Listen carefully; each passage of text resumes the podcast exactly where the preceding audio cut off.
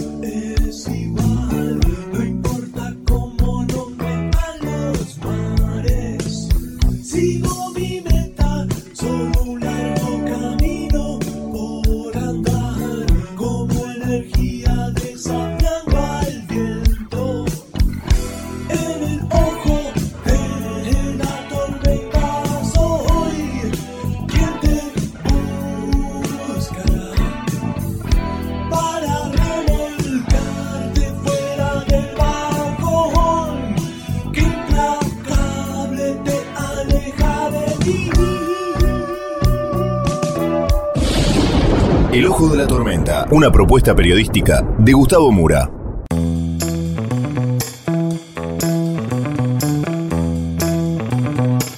Bienvenidos al Ojo de la Tormenta. La tapa de hoy es La grieta en la grieta. Vamos entonces con los temas del día de hoy en este breve sumario.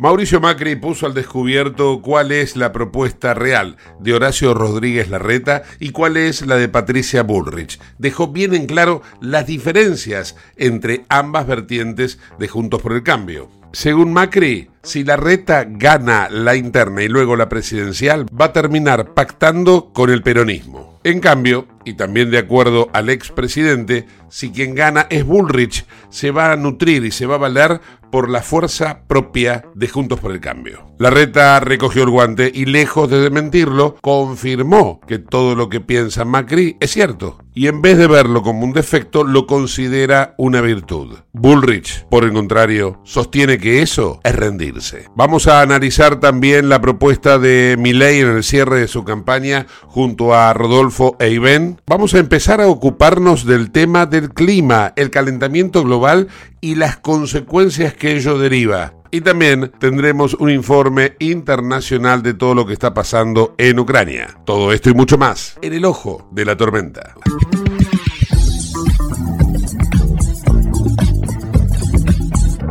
Auspicia este programa Autopiezas Pana. Más de 30.000 productos en stock y más de 30 años brindando seguridad para tu vehículo. No te olvides de visitarlos en la web pana.com.ar o llamarlos al 42504220. Autopiezas Pana, tu socio estratégico. Dirección Avenida La Plata 1933, Quilmes Oeste.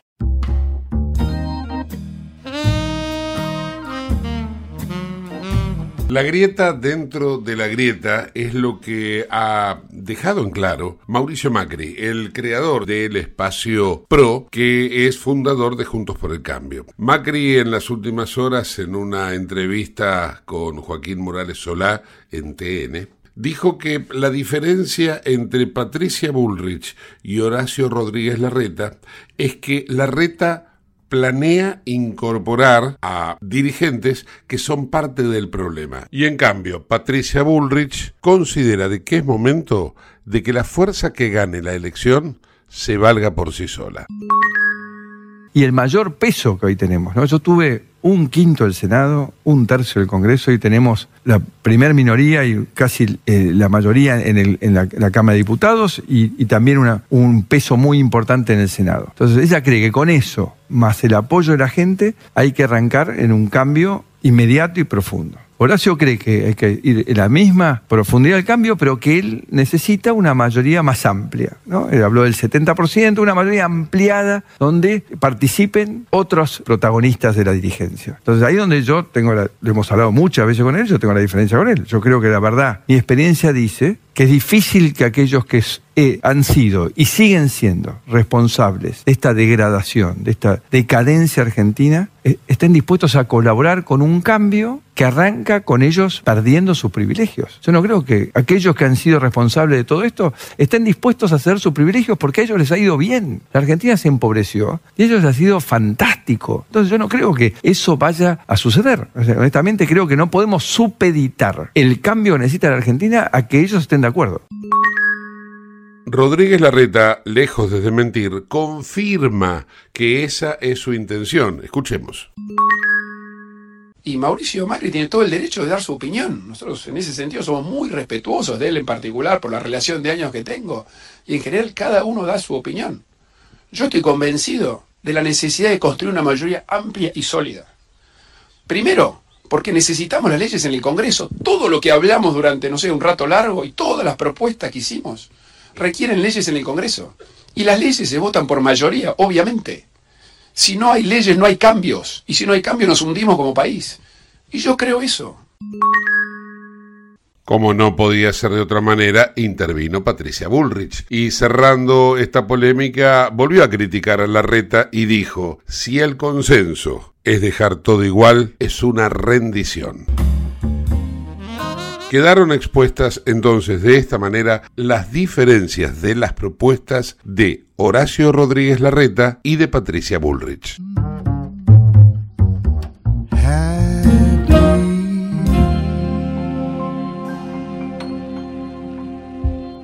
Comunicate al 11 5965 2020, el WhatsApp de Late.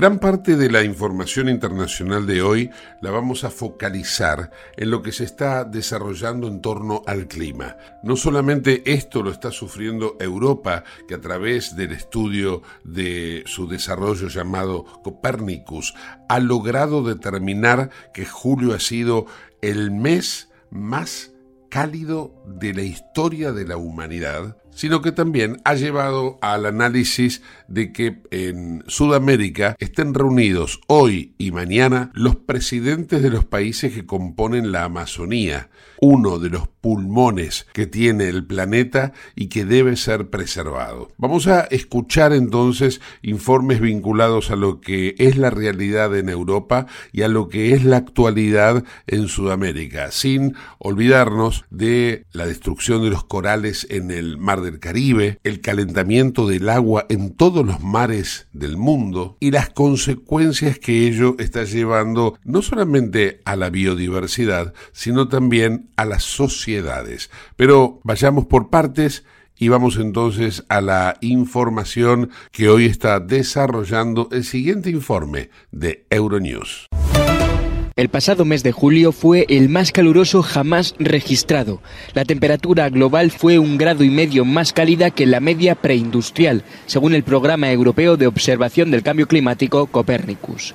El mes pasado fue 0,33 grados más cálido que el último récord de temperatura global de julio de 2019 y 0,72 grados más cálido que la media de los meses de julio comprendidos entre 1991 y 2020. También se han batido récords de temperatura global en la superficie del océano y en la masa de hielo marino debido a las olas de calor marinas detectadas en Groenlandia, el Mar del Labrador, la cuenca del Caribe y el Mediterráneo. Tras un mes de abril de temperaturas inusualmente altas, la superficie del océano ha seguido calentándose hasta alcanzar en julio más de medio grado por encima de la media de 1991 a 2020. Al mismo tiempo, la extensión del hielo marino antártico alcanzó un valor mensual de un 15% inferior a la media. Se espera que el calentamiento empeore en los próximos meses debido al fenómeno del niño. El clima extremo se ha convertido en un enemigo implacable en Europa. En la isla italiana de Cerdeña, un bombero resultó herido durante un operativo que intentaba salvar un campamento. Las llamas arrasaron con el lugar y con una planta de agua en la localidad de Nuoro. En Portugal, más de 3.000 bomberos combatían 130 incendios este fin de semana. Las temperaturas superan los 40 grados, por lo que algunas regiones se encuentran en alerta máxima por riesgo de más incendios. En España, el Parque Madrileño de El Retiro cierra sus puertas debido a una nueva ola de calor. Las temperaturas marcarán valores superiores a los 40 grados en el centro y norte del país. El punto álgido del episodio se alcanzará este miércoles. Deseando irme de vacaciones pasado mañana, vamos, para que me voy para Suiza y quitar un poquito del, del, calor de aquí porque es bastante insoportable, la verdad. Las lluvias e inundaciones en Eslovenia han dejado seis muertos y graves daños. El primer ministro la considera la peor catástrofe desde la guerra de independencia y se evalúan pérdidas superiores a 500 millones de euros. La tormenta Hans se espera en Noruega, que ya ha causado lluvias e inundaciones y que afectaron un estacionamiento en Oslo donde algunos autos quedaron sumergidos en el agua. Asimismo, Dinamarca experimenta un clima similar al otoño después de un julio lluvioso, con lluvias y tormentas afectando la isla de Bornholm y luego la capital de Copenhague. Brasil es sede de la cumbre amazónica de dos días a partir de este martes, un hito histórico para acabar con la deforestación, según el presidente Lula da Silva. Los ocho países que comparten territorio amazónico preparan un primer documento conjunto que llevarán en noviembre a la COP28, la conferencia de la ONU sobre el cambio climático. La cumbre de Brasil resalta la idea de que salvar la Amazonia es salvar el planeta, pero deja fuera de discusión la cuestión de la extracción de petróleo. Bolivia, Brasil, Colombia, Ecuador, Guyana, Perú, Surinam y Venezuela buscan establecer en la Amazonia un terreno común en las discusiones sobre la crisis climática. Sus líderes revisarán el Tratado de Cooperación Amazónica de 1978, que prevé una acción conjunta para la protección de los bosques y el desarrollo económico. En instantes, más información internacional, ahora todo lo que está vinculado a la guerra en Ucrania. En Lubestop Banfield te revisamos el auto y le hacemos el cambio de aceite y filtros en media hora. Lubestop Banfield es un lubricentro integral donde también podés cambiar las pastillas de freno de tu vehículo. Lubestop está en el SINA 471 Banfield. Y si no podés traer el auto, te hacemos el servicio a domicilio. Instagram y Facebook, Lubestop Banfield.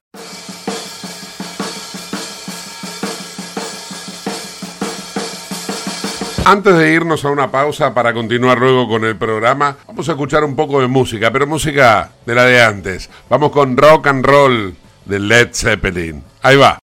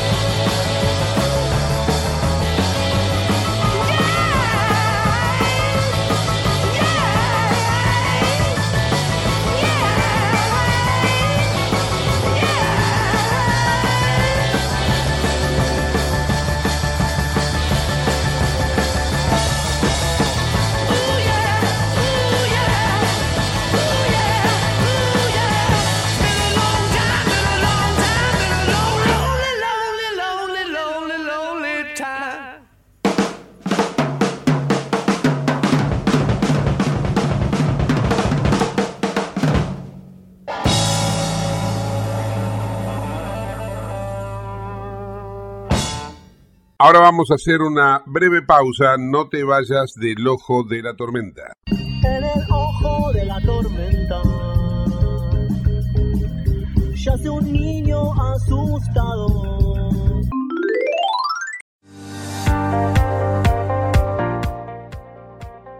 Urgente. La Subsecretaría de Atención Primaria y Salud de Merlo informa, todo paciente adulto con síntomas o sospecha de dengue debe concurrir a la guardia del Hospital Eva Perón, ingresar por la calle Pasteur, acercarse al mostrador, anunciarse y de ahí se lo derivará al consultorio correspondiente. Los síntomas del dengue son fiebre acompañada de dolor detrás de los ojos, de cabeza, muscular y de articulaciones náuseas y vómitos, malestar intenso general, aparición de manchas en la piel, picazón y o sangrado de nariz y encías. Entre todos podemos combatir al dengue. Gobierno del Pueblo de Merlo, Intendencia Menéndez.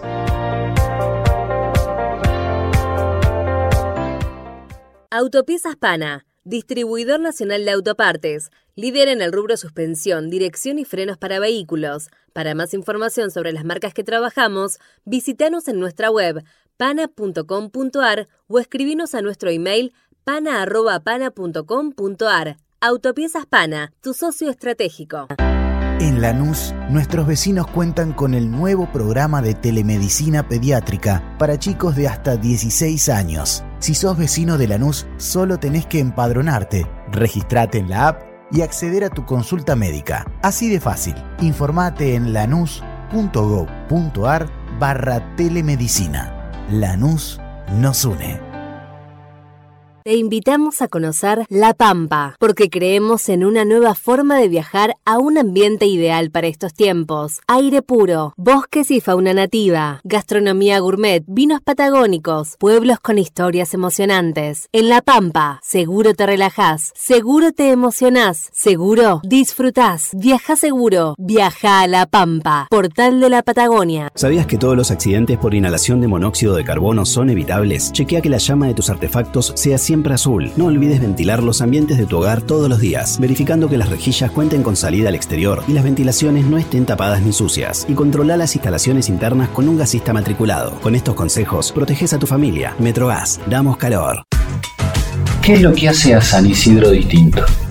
¿Será que vivimos haciendo obras que nos hacen vivir mejor, como la nueva senda del hipódromo?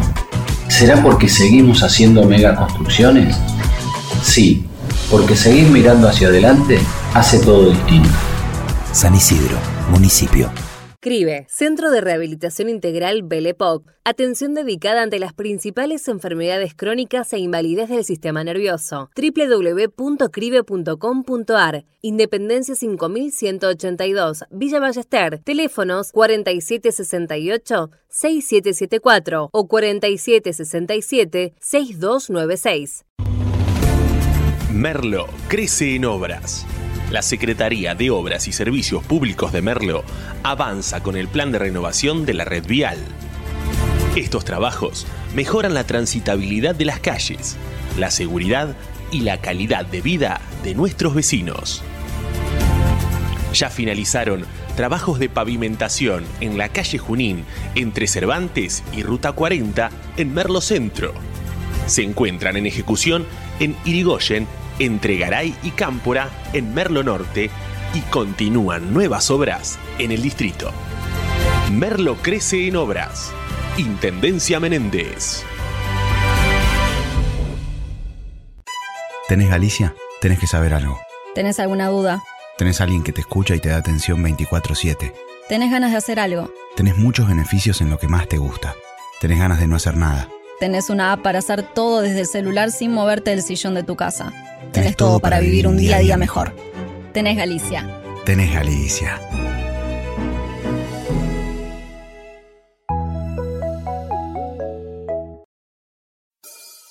En el ojo de la tormenta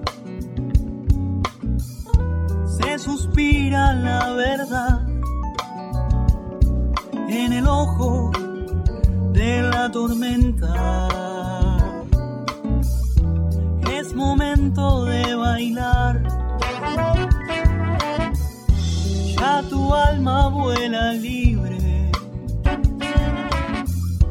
esperando el huracán.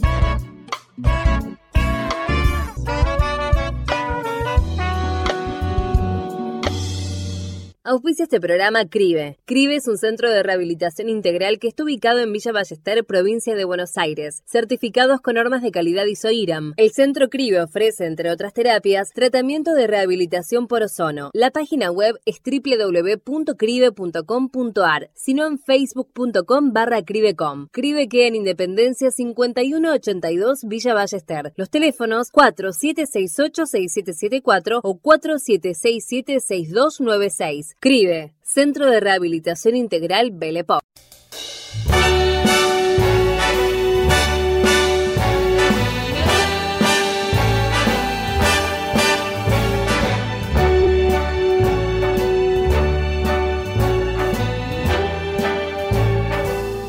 Bien, esta es la semana previa a las elecciones PASO y como tal, eh, los diferentes candidatos van cerrando sus campañas.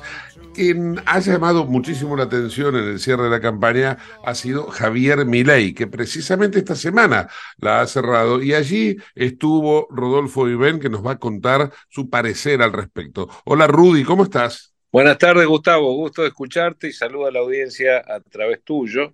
Exactamente, ayer anoche fui testigo partícipe del acto de cierre de campaña de Javier Milei. Eh, y bueno, evidentemente, primero el marco en el cual se hizo, que fue el conocido, reconocido eh, Movistar Arena. Eh, bueno, en ese, en, ese, en ese marco, de ese lugar, digamos, tan bueno, tan, tan apto para este tipo de eventos, este, hubo una concurrencia masiva realmente atrapante porque eran 15.000 personas que estaban allí en ese, en ese momento, en ese evento, ¿no? O sea, superando hasta incluso las expectativas de los, de los, propios organizadores, ¿no? Sí, no, no, no tanto. Los organizadores me dicen que sabían o conocían absolutamente que este, iba a haber una gran concurrencia y movilización. Fíjate que de la provincia de Buenos Aires solamente concurrieron 8.000 personas y 7.000 personas estaban repartidos entre eh, Capital Federal y el resto del país, de, los distintos distritos. Por ejemplo, de Córdoba vinieron eh, bastantes militantes, de Santa Fe también, eh, bueno, y de otras provincias, de Tucumán, de, Mendoza, este, vino, vino mucha, mucha, mucha gente, 15.000 estadios llenos, 15.000 personas. Eh, realmente una, una convocatoria que se hizo desde la manera más austera que uno puede calcular, porque vos ibas pasando por la esquina de, de una plaza en, en Dorrego y Dorrego y Rivadavia, y, te entregaban, este, te entregaban algunas promotoras las entradas, la gente que quería hacerse de una de ellas y, llegarse al acto, o sea, no era convocatoria programada por ómnibus ni por los ómnibus que había, debo aclarar, porque ya he visto algún tuit esta mañana, que criticaba que había ómnibus. Claro, la gente de Córdoba vino en ómnibus a la, a la noche y, se, y estuvo en el acto y se volvió desde el acto a Córdoba, y los de Santa Fe lo mismo, para no, no tener que pagar hotel. Entonces, este, claro que había ómnibus que venían de las distintas provincias, de, de que se hizo por redes solamente y a propia voluntad, es decir, cada uno se pagaba su,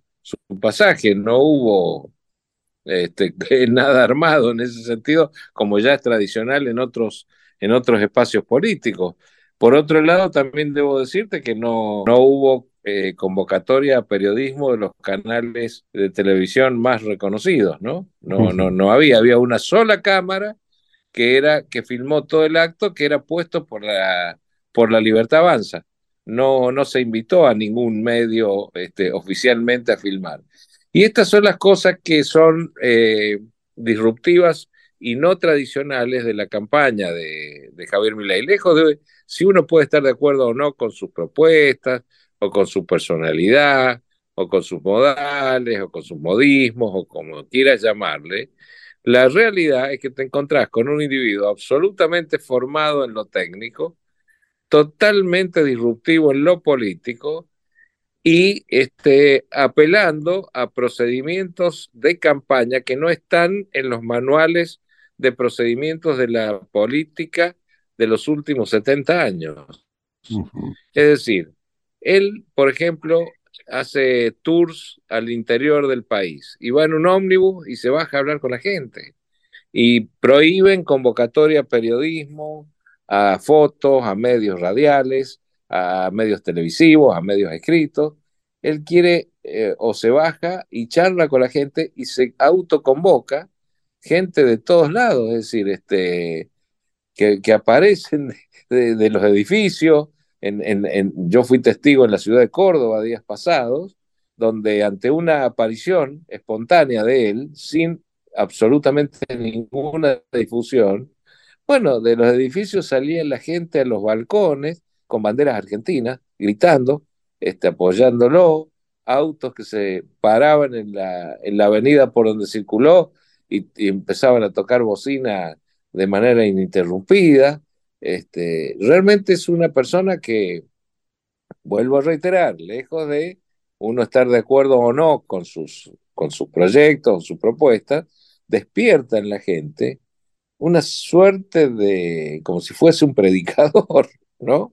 Este, y, más que nada en la juventud, en la gente joven.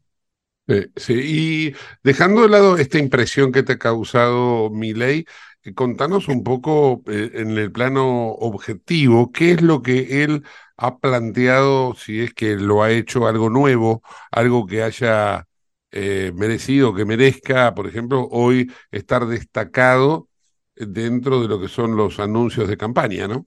Bueno, él propone, por supuesto, una reformulación absoluta y total de la parte administrativa del, estado elefantiásico que tiene la Argentina en todos sus niveles, desde un municipio o una comuna chica en una provincia hasta lo nacional. Eh, plantea absolutamente un reacomodamiento de esas estructuras tiene otros imitadores que han salido ahora a decir que los contratados, yo lo escuché Santilli, por ejemplo, que los contratados van a, eh, van a ser sacados de los lugares de trabajo. Es decir, tiene malos imitadores, pero la propuesta que él tiene es de una reformulación, no de despedir gente. Habla de una reformulación administrativa y reacomodamiento administrativo con un aliciente al retiro voluntario como un sistema como la, la, este, los obreros de la construcción, de la UOCRA, o una absorción, fomentando esa absorción, lógicamente, por parte del sector privado, de aquellos quienes estén contratados en el Estado y no cumplan una función predeterminada. Ahora, si esa persona tiene algún valor agregado como como tal, como profesional o como este, un garante de, algún oficio, bueno, este, esa persona seguramente mediante un fomento y reacomodamiento con el sector privado va a ser absorbida como tal, ¿no? Entonces, esa es una. Después la dolarización es otra, que va a venir por etapas. Para dolarizar no es tan simple ni va a ser de un día para el otro. La dolarización vendrá de la mano de una unificación y liberación cambiaria previa, para lo cual previo a eso también hay que bajar la inflación, porque si no, no se puede dar la unificación cambiaria. Es decir, una serie de cosas y de este, argumentos que te da que lo hacen eh, una persona en, ese sentido, eh, bueno, novedosa, disruptiva y en gran medida eh, creyente o creíble, no creyente, creíble de su, de su convencimiento para llevar a cabo esas reformas. Ahora, si la ciudadanía lo va a acompañar o no, eso se va a ver después de el domingo 13 de agosto, el próximo domingo, en que se realizan estas elecciones de paso previas a las definitivas de octubre. Elecciones las cuales yo te digo, en definitiva, en lo personal, y esto reitero, en lo personal, esto lo pienso yo, no quiero comprometer a nadie más atrás mío. Este, en lo personal, yo soy de la idea de que estas elecciones debieron ser las definitivas. ¿Por qué? Porque para, cada espacio para eso tendría o debería volver a las elecciones internas, donde no todos los argentinos estemos obligados una vez más por el Estado para ir a votar, sino que cada espacio debería dirimir sus diferencias internamente con sus afiliados o militantes, y en virtud de eso, una vez que eso hubiese estado dirimido en una lucha interna sin la participación de toda la ciudadanía, bueno, ir a una elección general, que en este caso, y dada el estado de quiebra de la Argentina, la Argentina, nosotros, esa es la realidad, está comprando un problema, está comprando una quiebra, este, eh, quien venga hubiera abaratado muchísimo los tiempos y los costos, adelantando los tiempos a hacer la elección definitiva ahora el próximo domingo, y los costos ni hablar. Una elección paso llevará un presupuesto de alrededor de los 70 mil millones de pesos. Entonces la Argentina no está para nada en condiciones de hacer ese tipo de erogaciones y de gastos inútiles, donde se llenan los bolsillos unos pocos políticos que dicen representar en algunos casos a espacios que algún voto tienen, pero hay muchos otros que son sellos de goma, que no representan a nadie, pero que sin embargo se van a llevar una porción de dinero a sus pretendidos o referidos sellos de goma y que en definitiva ese dinero seguramente espuriamente terminará en los bolsillos de muchos de ellos. y para muestras basta un botón. El espacio que dice representar Guillermo Moreno, el espacio que dice representar eh, Julio Bárbaro, el espacio que dicen representar tantos otros, son espacios que votos no van a obtener. Pero la Dirección Nacional Electoral les va a depositar un importe que realmente es inmerecido, no solo para ellos, es inmerecido que la ciudadanía los pague porque ese dinero viene como impuestos o viene de los impuestos. ¿Está? Entonces, no, no, no, no tenemos que justificar ni seguir alimentando este tipo de gente. Rudy, aprovecho eh, para preguntarte, eh, recién mencionabas la diferencia de mi ley con los políticos tradicionales, pero resulta que en la oposición, esto lo venimos llamando en el programa la grieta dentro de la grieta, ¿no? La grieta dentro de la grieta se puede evidenciar, y lo dejó muy en claro Mauricio Macri esta semana, eh, las dos vertientes que tiene Juntos por el Cambio, que presenta por un lado Horacio Rodríguez Larreta y por el otro lado Patricia Bullrich, tienen una diferencia que es precisamente lo que acabas de describir en algún sentido con Mila y con el resto de la política, porque Macri lo que dice es, eh, los dos tienen, los dos candidatos de, Juntos por el Cambio, ¿no? Tienen eh, propuestas que son sanas, superadoras, renovadoras, bla, bla, bla, pero lo diferencia el cómo llevarlos adelante, cómo llevarlas a cabo. Y ahí en el cómo, Recién escuchábamos en el programa el audio del ingeniero Macri. Ahí en el cómo, él dice, eh, la reta lo que quiere es dialogar con los que hicieron el daño al país, es decir, incorporarlos. Y hoy la reta lo ratifica, dice, sí, efectivamente, yo considero que hay que incorporar, y ahí uno deja abierta la, la puerta a que ingresen todos los monstruos, ¿no? Es, decir, va a incorporar a quién, uno se pregunta, ¿va a incorporar a Massa? ¿Va a incorporar a Cristina? ¿Va a incorporar a Schiaretti? ¿A quiénes va a incorporar eventualmente Horacio Rodríguez Larreta si él llega a ser gobierno? Por el lado contrario, y permitime que me desarrolle un poquito más, Rudy, Macri por supuesto. lo que dice es eh, con Patricia Bullrich, la diferencia de, la reta es que lo que consideramos es que ya la sociedad argentina maduró como para elegir de una manera eh, dejar afuera a esa gente. Entonces yo te pregunto, ¿se puede o no se puede ese país que Bullrich plantea, que lo plantea ley que lo ve, eh, lo está marcando ahora Macri, ¿O hay que ir al país que cree la reta? No, al país de la reta es seguir en la misma historia, con otras caras, y es, eh, no es que yo quiera ser agorero, pero es predecir un final eh, cortoplacista de ese gobierno a no más de un año y medio, dos años, decir, vamos a estar llamando elecciones de nuevo porque no va a poder continuar este hombre con lo que está pensando. A Schiaretti debo decirte que ya intentó incorporarlo y le salió mal. O sea, que quiere decir que Schiaretti en la elección presidencial, si llega a sacar un 1,5 o 2%, que es lo que estimo que va a sacar, bueno, después el señor Schiaretti le aportará o negociará esos votos con Rodríguez Larreta o con Massa. ¿Está?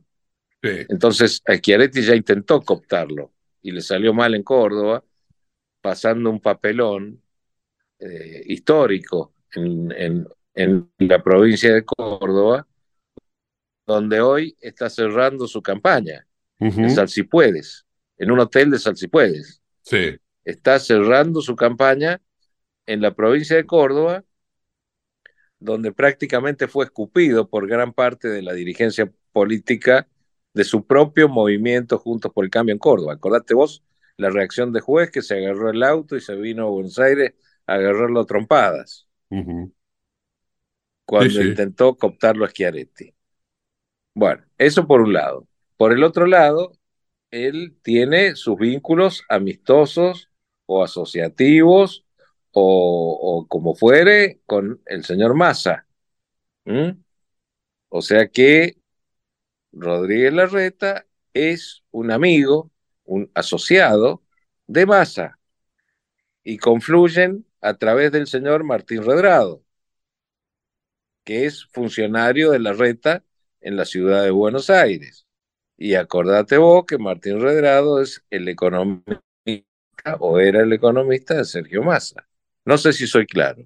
Y después preguntarle a Grabois qué relación tiene él con el tema de la, de la recolección de cartones en la ciudad de Buenos Aires. Entonces, este, pensar que Rodríguez Larreta va a modificar lo que hay que modificar, va a mandar a la justicia eh, a quienes haya que mandar a la justicia, va a achicar o, reformular el Estado de la manera en que hay que reformularlo, yo lo dudo. Tengo mis muy serias dudas, absolutas serias dudas. Sin perjuicio que creo que al día de hoy está en condiciones quizá de ganar por tres o cuatro puntos la paso a la señora Bullrich. Ah, vos decís que es la reta en este momento el que está eh, liderando esa, esa primaria. Sí, casi que no tengo dudas. Mira. Casi que no tengo dudas. Mira vos. Interesante. Rudy, no sé si te ha quedado algo mm. pendiente para el análisis. Lo otro, lo otro que me causa ruido es el apoyo de la CGT a Massa, esas reuniones. De, son fotos viejas, amarillentas, en blanco y negro son fotos del 45. Y la Argentina necesita otra cosa ahora. Necesita estar alerta al aumento del precio internacional de los alimentos que ha aumentado por segunda vez en el año por el tema de retirar Rusia la exportación y transporte de cereales del Mar Negro, entonces se abre o se abriría hipotéticamente una oportunidad única para la Argentina para poder eh, fomentar las exportaciones de maíz y de trigo y demás al mundo y vamos a seguir en la misma. Ojalá que pase rápido el domingo y ojalá que llegue rápido octubre. hoy el dólar no tiene techo.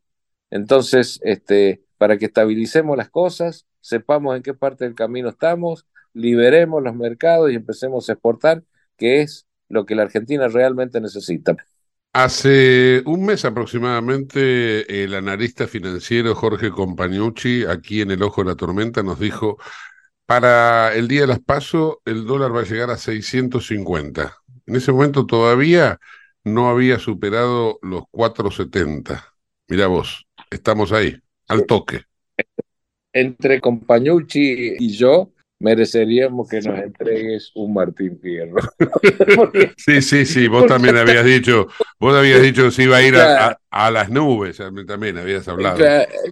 y te hablé de la hiperinflación y te hablé de todo. No, no, no, eso, eso está clarísimo. Hay lugares de la Argentina donde hoy se pactó a 6.20. ¿Por qué? Porque desaparece, está desaparecido el dólar. Claro, está, no hay cotización. En fin, Rudy, agradecido y bueno, vamos a estar el lunes eh, o el martes eh, de la semana que viene analizando qué nos dejó la paso. Sí, señor, eh, va a ser muy interesante. Te mando un fuerte abrazo. bueno, allí hablaré y te mando un fuerte abrazo, Gustavo. Buena semana. Buena semana. Hasta luego. Rodolfo, Rudy e Iben en el ojo de la tormenta. Te invitamos a conocer La Pampa, porque creemos en una nueva forma de viajar a un ambiente ideal para estos tiempos. Aire puro, bosques y fauna nativa, gastronomía gourmet, vinos patagónicos, pueblos con historias emocionantes. En La Pampa, seguro te relajás, seguro te emocionás, seguro disfrutás. Viaja seguro, viaja a La Pampa, portal de la Patagonia.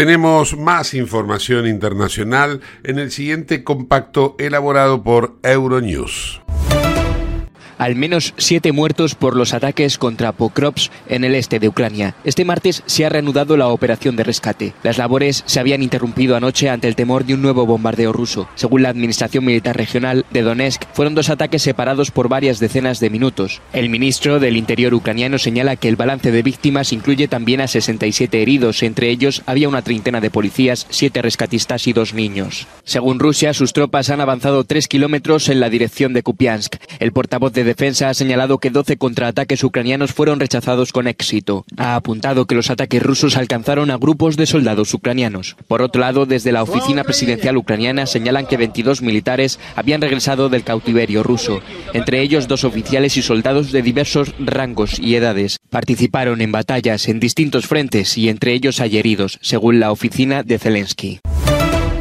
El impacto en Odessa sobre el patrimonio mundial es más grave de lo que se pensaba.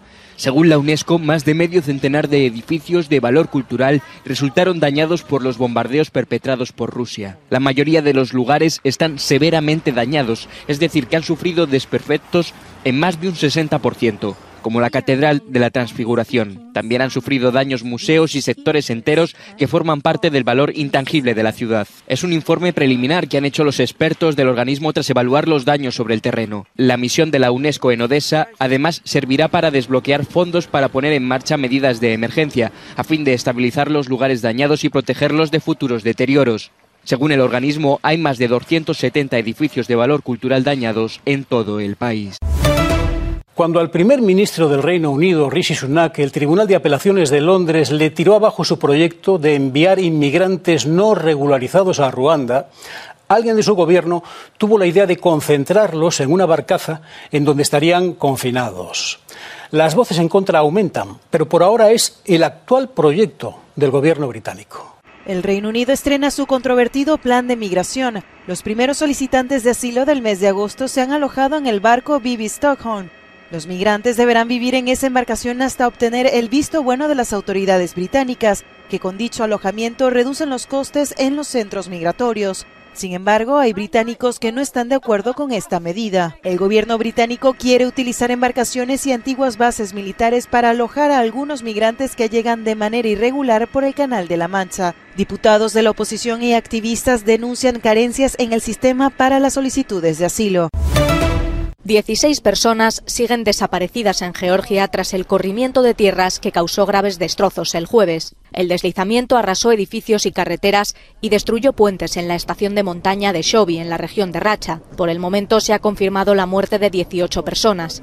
Alrededor de 400 socorristas, bomberos, policías y voluntarios participan en las operaciones de rescate. Según las conclusiones preliminares de la Agencia Nacional de Medio Ambiente, una avalancha de rocas chocó contra el glaciar, provocando que parte de este se derrumbara. Esto pudo dar lugar a la salida de agua atrapada bajo el glaciar. La masa acumulada comenzó entonces a acelerarse rápidamente en el cauce del desfiladero. Los esfuerzos por rescatar a los atrapados siguen en marcha. Según el Ministerio del Interior, se ha abierto una investigación por homicidio por negligencia y violación de las normas de seguridad en la minería, la construcción y otras actividades. Hasta aquí llegamos por hoy. Gracias por habernos acompañado. Nos reencontramos mañana, como siempre. Chau. Hasta entonces. En el ojo de la tormenta yace un niño asustado.